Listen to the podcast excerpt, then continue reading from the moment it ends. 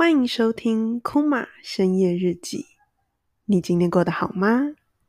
今天我们来聊聊关于 leverage 的那一集。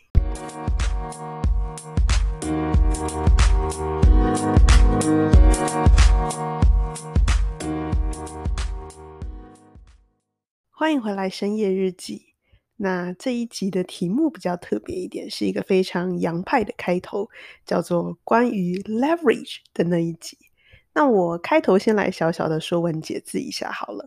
那所谓的 leverage，L E V E R A G E，它的直翻中文是杠杆作用。那啊、这个中文其实这一般人不会说到嘛，就是诶，我杠杆作用你，不会有人这样讲。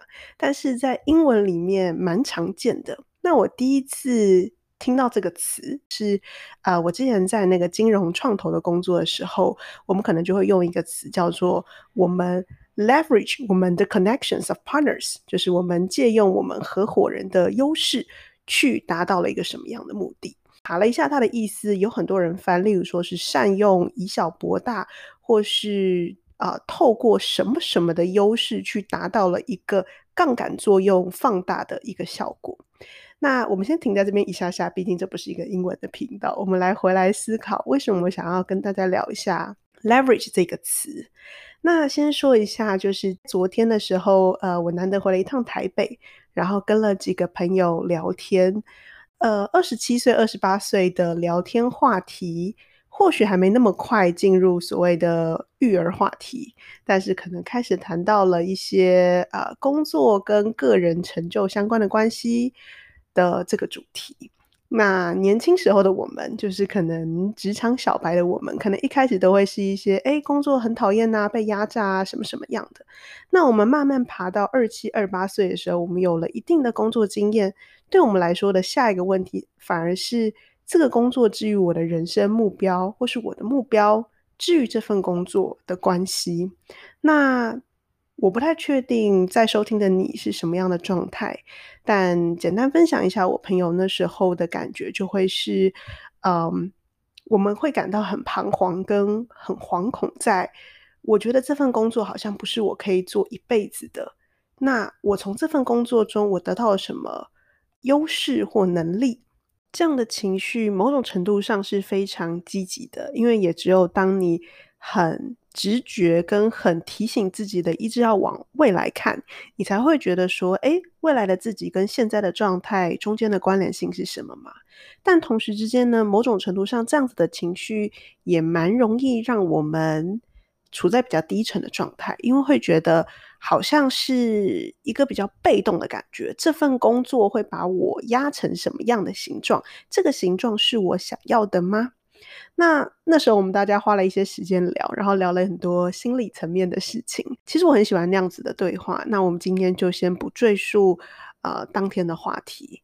但我回来不断的思考之后，我就会觉得，面对工作或是面对我们现在的状态，不论是感情的状态、家人的状态、工作的状态，甚至工作的内容，如果我们可以换一个思维方式。就不再是被动的看哦，环境就是我周遭的这一群人，他带给了我什么，我会变成什么样的形状？不是用这个角度，而是用自己的角度出发去看我周边的这些人。如果把他们都视为拼图，我要怎么去拼？我要怎么善用这块拼图在我的人生里？那我觉得这就回来我们今天的这个英文 leverage。我觉得应该可以这么讲，就是我自己理解 leverage 这个词是使善用。也就是我的感情，至于我，他可能是一个什么样的角色？那我可以怎么样把这块拼图很勇敢的拿起来放在某个位置？那同时我工作，我要善用什么样的元素？我想从这个工作中得到什么？所以我清楚的把得到的东西。拿起来视为一个拼图，放在我的人生里。那当然，我相信每一个观点都是有些好，有些坏嘛。一份工作也是有些喜欢，有些不喜欢的事情。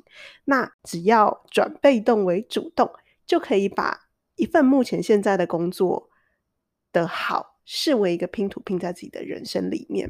I'm sorry，我觉得 我这样讲起来好像有点抽象。那我觉得我可以带一个之前我听到的概念，就因为之前在跟啊、呃、Zoe 工作的那段时间啊、呃，他那时候一直在分享跟个人品牌有关的事情嘛，教你怎么去建立自己的网络事业。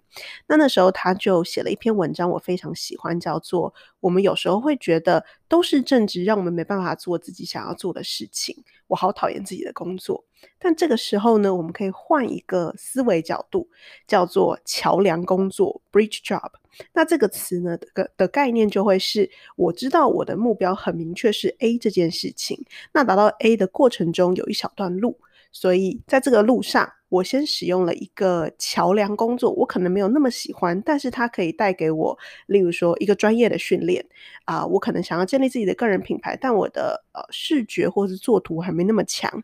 但如果我现在做了一个跟行销相关的工作，我有机会去看到很多不同的呃别人怎么做呃。专业的 KOL 怎么做？我可以借此收集能量，帮自己做到更好。所以，例如说，我可以收集相关的专业知识，我可以得到一定稳定的收入。我可以得到什么？当我很清楚知道，我想从这份工作中得到一二三这件事情，那这三件事情都可以帮助我达到 A 的时候。它就会是一份桥梁工作，我不需要觉得，哎，这份桥梁工作好像很没有出息，或是这份桥梁工作好像只是助理，他不能陪我走一辈子，那是当然的，因为它只是一个 bridge job 的概念。那我再往回来拉，就是我觉得有时候我们会对于这份工作感到很迷惘的背后，更大的一个情境或是状态问题是，我们对于刚刚所谓的那个 A，就是理想的我。到底要长什么样子？其实没有很清楚的概念，跟我们看不到 A，所以我们才会觉得我们对于现在的状态感觉是被卡住的。那虽然在那边头头是道，但是 be honest，就是我自己对于我的人生的那个 A，其实也没有到很清楚。所以有一个另外一个做法是，我觉得我们永远是可以用。商业的角度去看我们的人生规划，例如说，呃，我之前有分享过，我当初会想要来呃爱康这边工作，主要一个原因是因为啊、呃，我曾经想过，我会不会有一天想要再创一次业？那我这次的创业可不可能是一个二三十人左右的公司规模的创业？那因为我不知道这个目标嘛，那这个目标好大好远，我根本不知道它是不是正确的那个目标，所以我进行了拆分，大目标化解成小目标。那小目标就是，呃，爱康就是一个二三十人公司的规模，那我进去做执行长，身边的很重要的伙伴，那透过这个角色去看老板会遇到的所有问题。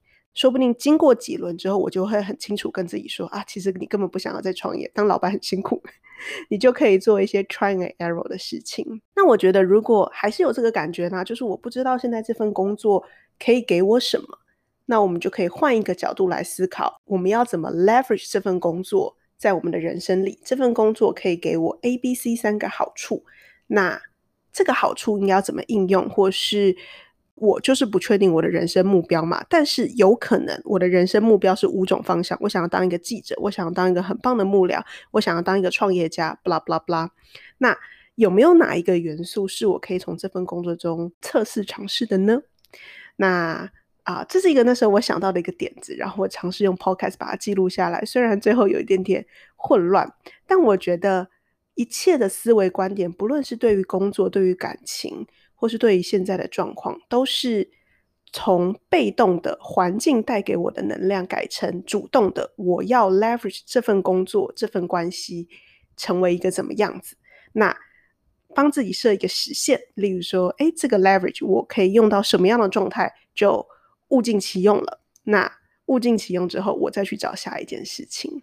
所以啊、这让我有一种哎。这好像就化被动为主动。那当我们任何情况下，我们是有目标去做一件事情，自然会比较快乐嘛，自然也不会这么诚惶诚恐的觉得自己是不是在错误的道路上。所以想说来跟大家聊聊这个概念，虽然还没有那么明朗。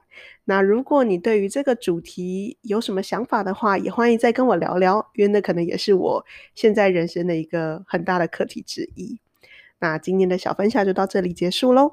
那希望可以带给你一些生活的新灵感。我们下一集再见，拜拜。